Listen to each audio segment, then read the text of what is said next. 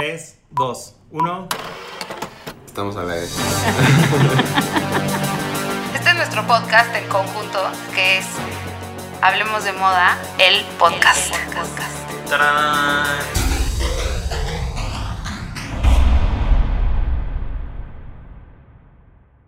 Me lo 5, separa para que 6, no 7, se- 8.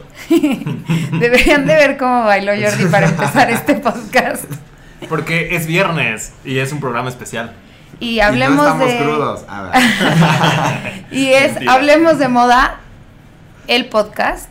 Y vamos a platicar sobre Instagram, nuestra red social favorita. Y es Bueno, por lo menos primer episodio en Spanglish. Mira, ya Raúl. We're so happy to tenerte aquí, Clau. Oigan, a ver, ¿qué fue lo primero que subieron a Instagram? ¿De qué se acuerdan? Yo una foto que les acabo de enseñar. Unas cosas horrendas. Es que qué feo era mi Instagram. Ba- y- o sea, bajar el- ese feed duele. Y todos nos sentíamos súper artistas con el filtro, la foto. Eh, odio Ay, mis sí. filtros, Sí, porque sí, a todo le ponían además, marquito ese como de. Justo, que se ve como rayado. Sí. Oh, No, no, no. estaba horrible. Y el desenfoque, que puede Ay. ser en círculo o en línea. Es que no conocíamos a Dalia Payares. No, pero, o sea, mis mi primer post fueron unos perros. Los perros de mi hermana peleándose. mi primer post es un Qué helado de Roxy. ¡Ay, ya! ¡Qué ¿Y el rico! Y el mío chocolate. es yo en total denim con una cara regordeta. Pero ya, ya sé, bastante regordeta. Yo, no- ah, pensé que había sido ahorita, Yor. Pensé que era la de ayer. No al body shaming. ¿Saben lo que me hicieron es- estas dos personas cuando empezó este, este, po- este podcast? Les dije, ay, qué joven estaba cuando, cuando empezó Instagram y les enseño una foto y los dos, ah, sí. O sea, nunca me dijeron. No se me ve nada. O sea, es como si te ves muy joven porque no te ves. No. Oigan, bueno, Instagram tiene nueve años en el eh, in the market. Sí, es ya es que sí es mucho, güey. Y cómo ha cambiado nuestra vida. Ha cambiado cañón nuestra vida y ahí te das cuenta cómo ha cambiado tu vida. Y además te das cuenta cómo han cambiado tus gustos. Las cosas que posteabas antes nunca las postearías ahorita. Claro, yo ahorita vi y tengo muchísimas fotos de revistas de moda de que quería eso, ya sabes, que era como el obsesionado con las revistas de moda. Sí. Y, este- y, no, y no específicamente con él. Nada más quiero que lo No, sepan. no tiene ni un post de él. No tiene ni un solo post de él. Entonces, borra tu feed. Es honesto. Pero bueno, No, sí, pero te das cuenta cómo pasa la vida en Instagram. Qué fuerte. A mí me dolió. qué señores fuimos. Y ¿Qué- cómo ha cambiado. ¿Cómo se ve el tiempo? Y cómo ha cambiado el, el negocio también. Sí. Que eso es lo, lo muy, muy padre. De que ahora es parte del negocio, más bien. Claro, y también ves cómo se ha ido como...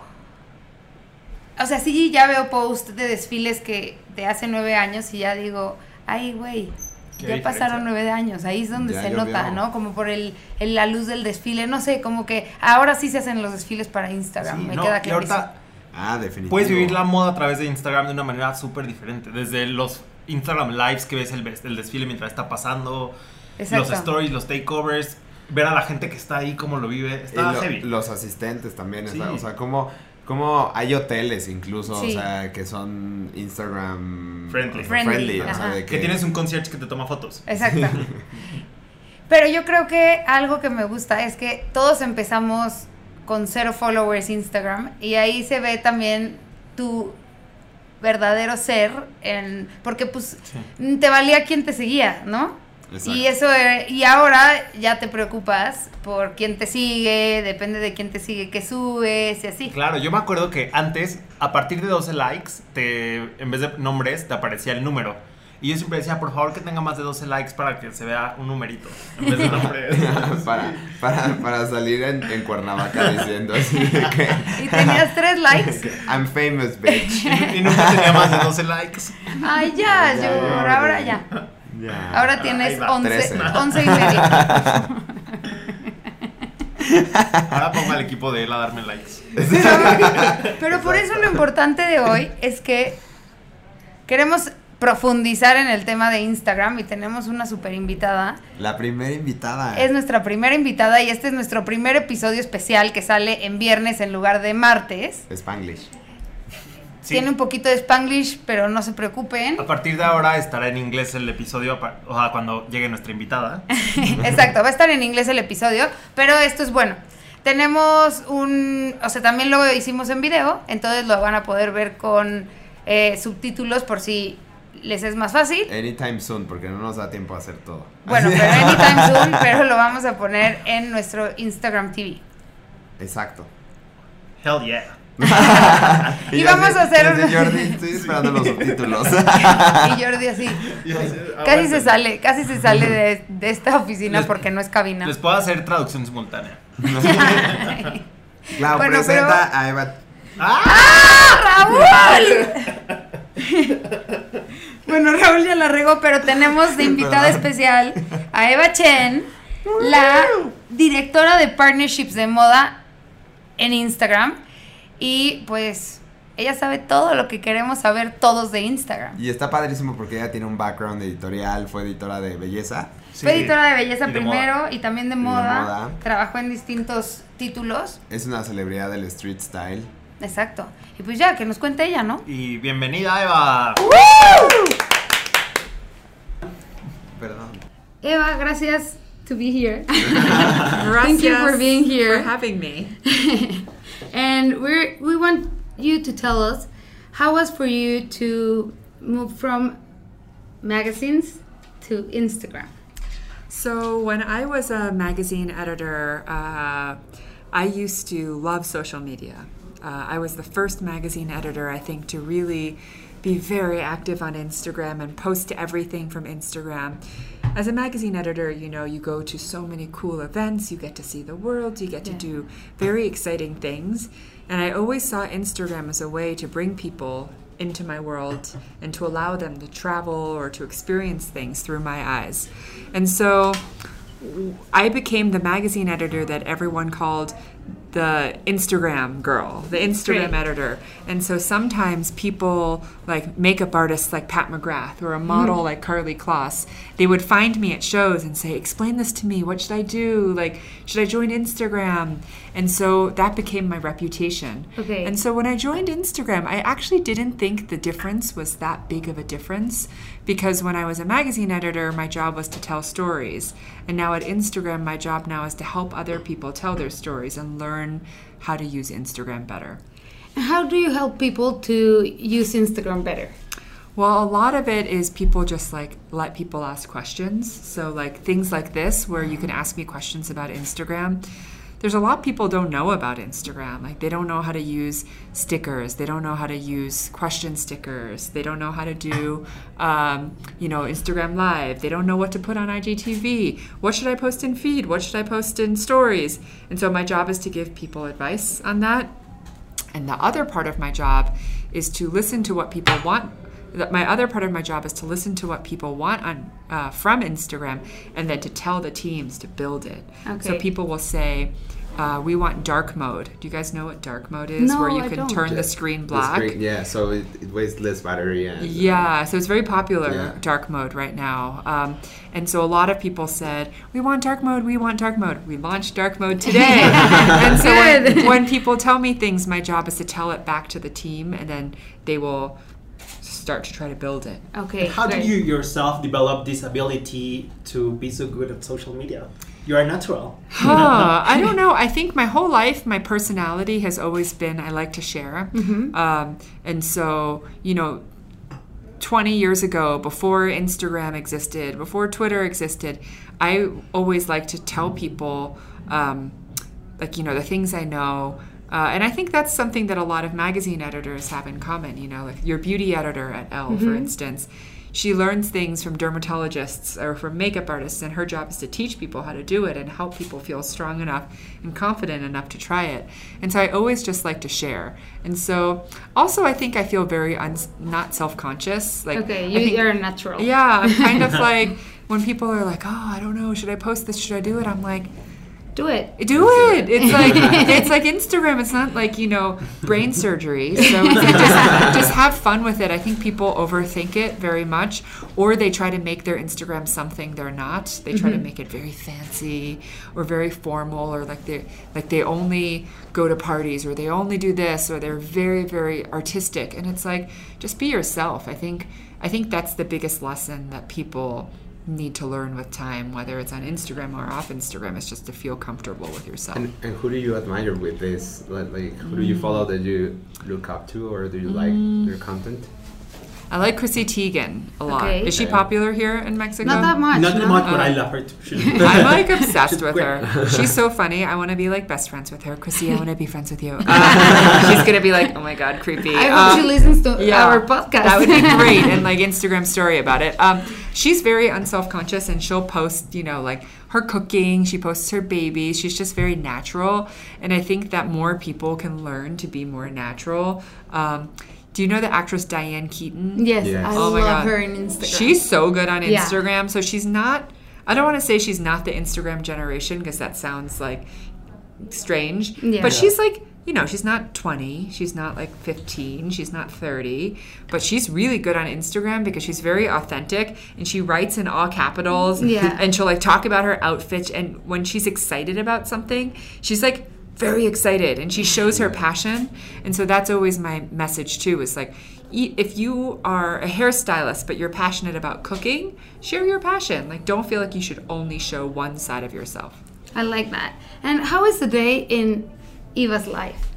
Every well day. today in mexico the team has me very busy uh, You've been busy since when, yesterday. when do you get to be New York. when I'm in How New exciting. York, it's like so a day in my life. I usually wake up around six, six thirty because my babies wake me up. They come into my room and jump into my bed. I know Um, them because of Instagram. Yeah, they're so great. I miss them. Um, they, uh, I usually am. I take my daughter to school and son to school every morning. He's only in school three days a week because he's so he's only 2 Um, but I take my daughter to school every day. Um, I drop her off. My office is very close to my daughter's school, and so we I, I go to the office from nine to usually five 30 545 um, and the day at the office is not exciting it's literally it's the same as like your day Okay. your day it's like a lot of the time i'm sitting at a desk i'm looking at emails i'm like you know um, taking phone calls. We do, we have a very open office space no private offices so everyone just has a desk.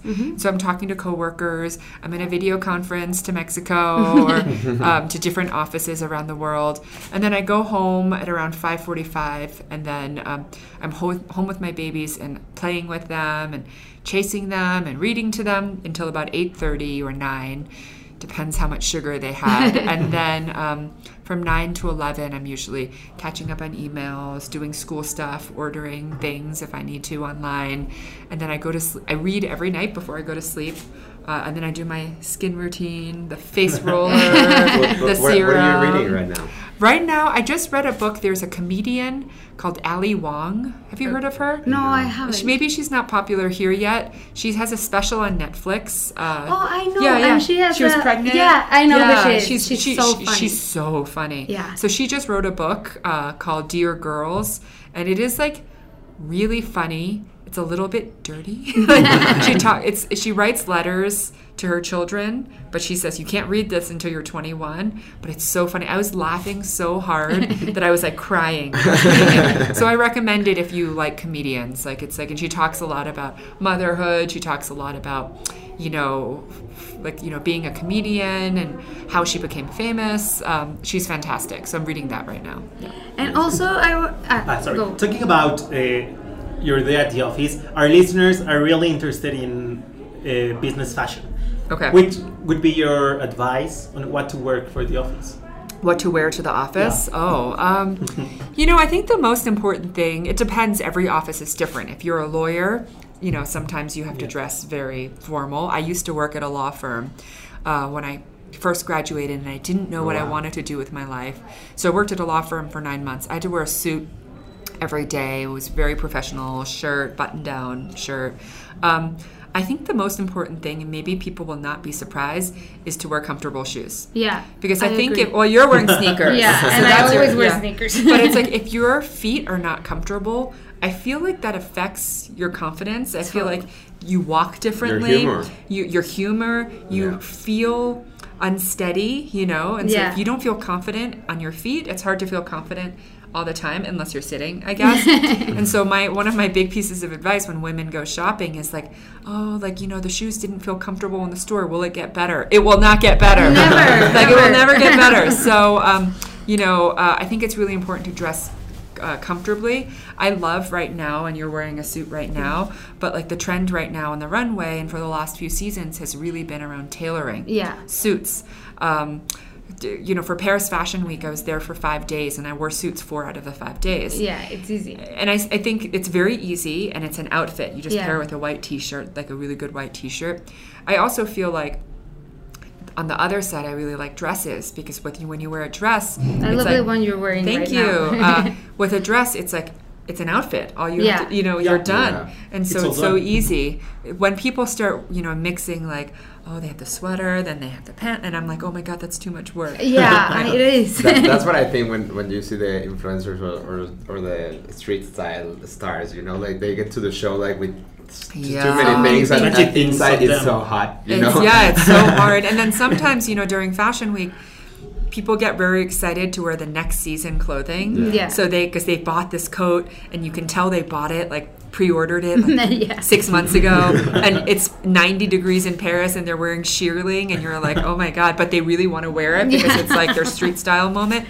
And I have respect for that. I get it. Um, I'm very practical. But it's not functional. it's not functional, but like it'll be functional in February. But for me, I'm so practical with clothes. Yeah, I you feel look like always practical. comfortable is always really important. I also feel like if you like something like jeans or the perfect white T-shirt, um, just try to buy like two or three of it because then it's like you always have it. Yeah. Um, and I also feel like style doesn't have to be expensive. I think a lot of people, you know, Yeah, think that if they're spending, you know, a lot of money on something that makes them stylish. I Not think you could literally wear the perfect white T-shirt from like Hanes. I don't know. Do you guys have Yeah. Hanes here? Yeah. Like, Yeah, we do, yeah. Like a perfect men's white T-shirt from Hanes, buy it size medium or one size bigger, so it So fits you kind of boy, like you know, style it, yeah. tomboy. And even Karla Welch did a. Oh my God, I'm obsessed with Yeah. Karla Ah, this Welch's one is from t-shirts. Karla, Great. Karla, Karla Welch's I white love. Karla. Hanes t-shirts. Ex Karla is like the best. Yeah, I love I them. it. So I buy. I usually I have like three of them. Now she has like the tank tops, so good. And then so I think like if you have a great white t-shirt, a pair of jeans, like, and they fit you really well, you Yeah. will. Like I think that's You're like, done. real style. Yeah, I agree. Everybody wants in Instagram. Everybody wants to have a lot of followers. Mm-hmm. What would you recommend for anybody to get better on followers? So I think that people often chase followers, like they feel like it's like the more followers, the better. I think the first step is remembering that you have to treat the followers you have, even if you only have 10,000 followers, you have to treat those followers well. Uh, Uh, you- keep going. Yeah. I readjust too. Like, um, because if even if you only have uh, 1,000 followers, 10,000 followers, like you know, 50,000 followers, it has to start with your relationship with those followers. So instead of trying to get to 100,000 Yeah. or 500,000, first have a conversation and a friendship with those first followers. And as you deepen your relationship with those followers, more followers will come. Okay. So, So- try not to obsess over the number. It's so much more important about having a strong relationship, I think. So interaction would be like. the- yeah, the- the word. interaction. And I And think real engagement. and real engagement. It's something that you see, like, I mean, Kim Kardashian. Um, I hope she doesn't get mad. I don't follow her. But in the beginning, when she joined, she used to like like com like you know comment back and like say thank you, and people got really excited because they saw that she was engaging with them. Pat McGrath engages a lot back with Yeah. followers, Yeah, which she you see, responds. and that gets people really excited, and it gets people to more people to follow because they feel like it's a human doing the Yeah. Instagram. Um, so I think that's really important. And it's so much better to have a really strong following. Like I talk to a lot of young designers and they're like, how can I compete with a designer who has like 10 million followers? Well, the designer with 10 million followers like they might not have the most engaged followers. People are just following them for the brand. But you, when they're following you, they're following you for you. They want to see your style. They want to see what you're doing. They want to see your trip to Mexico City. Like show them, show them what it means to be like a designer who's working and who's like trying to make it. Um, and I always have a much more uh, strong emotional response to designers like that. You said you were five days in Paris Fashion Week. Mm-hmm. Which was one was your favorite show? Oh, Or who I you thought loving right Valentino now? was really beautiful. Valentino because- was beautiful. Yeah, like it, it, Valentino was beautiful because the clothes felt very light and kind of like there was like humor and lightness to it, but each piece was so beautiful. Oh my god! Yeah. Like I would wear every single thing. We're obsessed with I just Paolo. yeah. Oh my god, so so good. That was beautiful, beautiful. Um, who else? Who else? McQueen was really good. I thought McQueen was amazing. gorgeous. Like, I think the most important thing about fashion is that for like you know like Paris Fashion Week or couture, it's like you don't have to like be able to buy the clothes, but you should. It's like art. Like even if you don't understand it, it should make you feel something. Yeah. So like Balenciaga's show in Paris, like. I didn't understand it, all of it, you know. It's like kind, it's like super cool, and I was like, "Wow, that dress looks like a bell, very cool." Or like the big jackets. I'm sure there was like a lot of like um, cultural references in it. Did I understand all of it? No, but did I feel something? Yes. Yes. You know, and so that's how I felt with Raf at Calvin Klein too. Yeah, When Ah. Raf really. Simons was Yes. at, at Calvin Klein, it's like I had, I mean, it was really smart fashion. I Yeah. did not understand. I was like, you know, there's probably like 10 sort of like artist references and there's like cultural revolution moment. I don't know. It's just like all so artistic. I didn't understand the clothes always, but I felt something, and I think that's very important. And as for street style, which is the city that you enjoy the most? Oh, uh, street style, the city I enjoy the most, probably uh, London. Yeah. Because I think people in London, like they, it's a little bit more like edgy sometimes. Yeah. They wear like Doc Martin boots. More and- free, yeah. More free. they wear like weird, great things. They'll wear like, oh, okay. Oh, sorry. It's okay. They'll wear they'll wear like experimental. Oh, oh, oh, oh, Ay, oh, perdón. oh. No, it's okay. They'll wear experimental designers like Molly Goddard, you know, or uh, Ashish, Yeah. or Simone Rocha. Simone Rocha was so, so, beautiful. I Simone Rocha was love that show. It was amazing. And every piece of the collection is beautiful. So beautiful. Richard Quinn, I thought was very good too. But like you know, people in London tend to be a little bit more free, and they'll wear things. Um, and they wear young designers. And Yeah. I, I love supporting young designers. Yeah, we It's do so too. Great. Yeah. And they also in London they are they're free and they are also like true to themselves. No, Mm-hmm. don't you think? Sometimes in Paris and Milan, people is trying too hard. I think in Paris and Milan, sometimes it can feel like people, the the streets are like a runway show. Yeah. So it's quite produced what people Yeah. wear. But I always like it when people wear, like when they mix and match, like high end, low end. Yeah. When they, you can tell they styled themselves. Like I, I just feel like I'm very inspired by people who have strong personal style. Like I love like I don't know if she's popular here, but Man Repeller. Yeah, we like love Le- her. Leandra Medine. I love her style. She's so original. Um, and even though I can't wear 90% of the things she wears, like I will take pieces and I'll say like, "Oh, like I never thought of styling something this way." And I think it's the same with editorial. Like Yeah. when I worked in magazines, I never really liked doing like full looks head to toe. Um, I always would rather someone wear um, you know, something from Dior with a pair of Levi's jeans. Yeah, totally. Like I just think it shows that you know style so much more. Um, even though of course like a head to toe Dior look is fun too. Yeah. Good. We always finish with a favorite of us. Okay. And so tell us your favorite thing about Mexico. Well, the food is insane Yeah, it is. here. I am going to go home to New York probably at least 10 pounds heavier.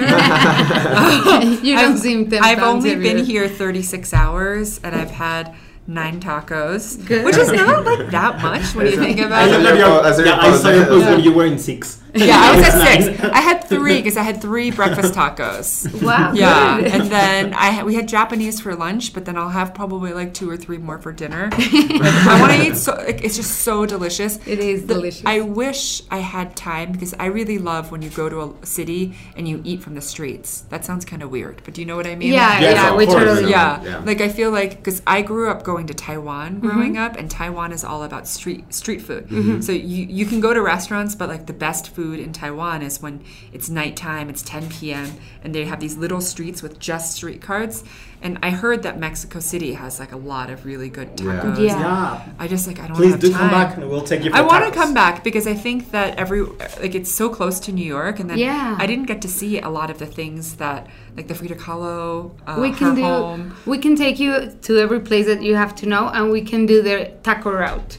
Taco round. Okay, We're only so four I'll- hours away. Yeah, I'm gonna go home. I'm gonna exercise. I will lose all my taco weight. I'll feel good again, and, then we're I'm gonna come you. back, and you're gonna like taco me up. Again. Yeah, That we'll sounds tackle you since the most um, fancy taco and to the streets. I'm not gonna like the fancy taco. Like I Maybe like the like real. Like I don't like when sometimes you know when you get food and there's foam on it. Yeah. and they're It's like just weird. It's and they take a taco and they blend it and they, they like whip it and then they make it into a little tart. I'm like, just give me the taco. I want the flour tortilla. I want the habanero sauce. So yeah, you I like really love. habanero? Yeah, I love habanero. Wow. Yeah, I like spicy. It isn't too Yeah. spicy for you? No, I'm Chinese. I can do it. Yeah, you can do it, but Yeah. the spice is different, no? Don't the spice is different. Yeah. But I can feel it when sometimes when my nose is blocked, I have some habanero sauce and I'm like, I feel it. I feel better. But also the other thing I did not realize about Mexico City is that it's so high Yeah, up. it is. And so I feel like it takes some. My body is maybe I'm too old, but it's like I have to adjust to the. No, yeah, everybody No, has yeah, to adjust. Yeah. We don't because we have been here. living here forever, but Yeah. yeah. people that comes to Mexico has to adjust to Yeah. the high. So thank you for being mm-hmm. with Thank us you for today. Being- You're you. actually the first i- invited to our podcast. Yeah. So Oh my God. We're super Yes. excited. What an honor. we- We're honored. I'm honored. Thank you so much. Thank you. Next person, Chrissy Teigen. Done. Done. She Done. has to follow me. Good luck, Chrissy. so Thank, you, so much, Eva. Enjoy It was so Mexico. nice to have Gracias. you. Gracias. Bye. Todos los martes en Spotify. Hablemos de moda, El podcast. el podcast.